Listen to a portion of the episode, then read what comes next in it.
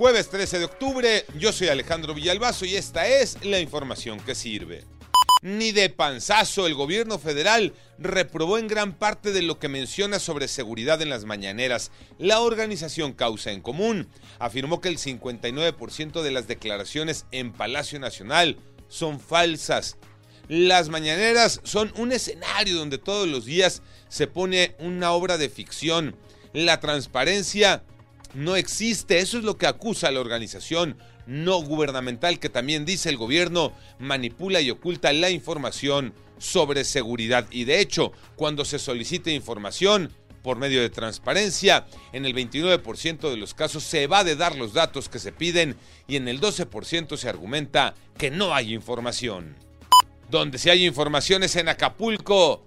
¿Qué pasa con el Baby O, Iñaki Manero?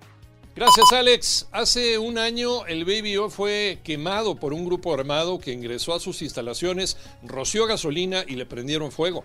Fue el 30 de septiembre de 2021, pero tenemos buenas noticias. Este legendario lugar está por reabrir sus puertas. Adriana Covarrubias. Después de un año de estar cerrado por sufrir un incendio, el Baby O regresará a la vida nocturna en Acapulco. Podría abrir en noviembre o diciembre. La discoteca emblemática nuevamente tendrá el regreso del jet set artístico y la élite política. América celebró en grande su 106 aniversario Tocayo Cervantes.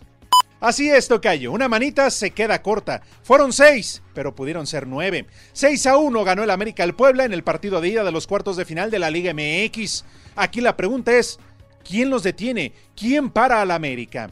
Por otro lado, en el Azteca, vaya que aburrieron de lo lindo. Tanto Cruz Azul y Monterrey que terminaron con empates sin goles, más aburrido que bailar con una hermana. Para este jueves, Toluca recibe a Santos y Tigres frente a Pachuca. Yo soy Alejandro Villalbazo, nos escuchamos como todos los días de 6 a 10 de la mañana, 88.9 y en digital a través de iHeartRadio. Pásenla bien, muy bien, donde quiera que estén.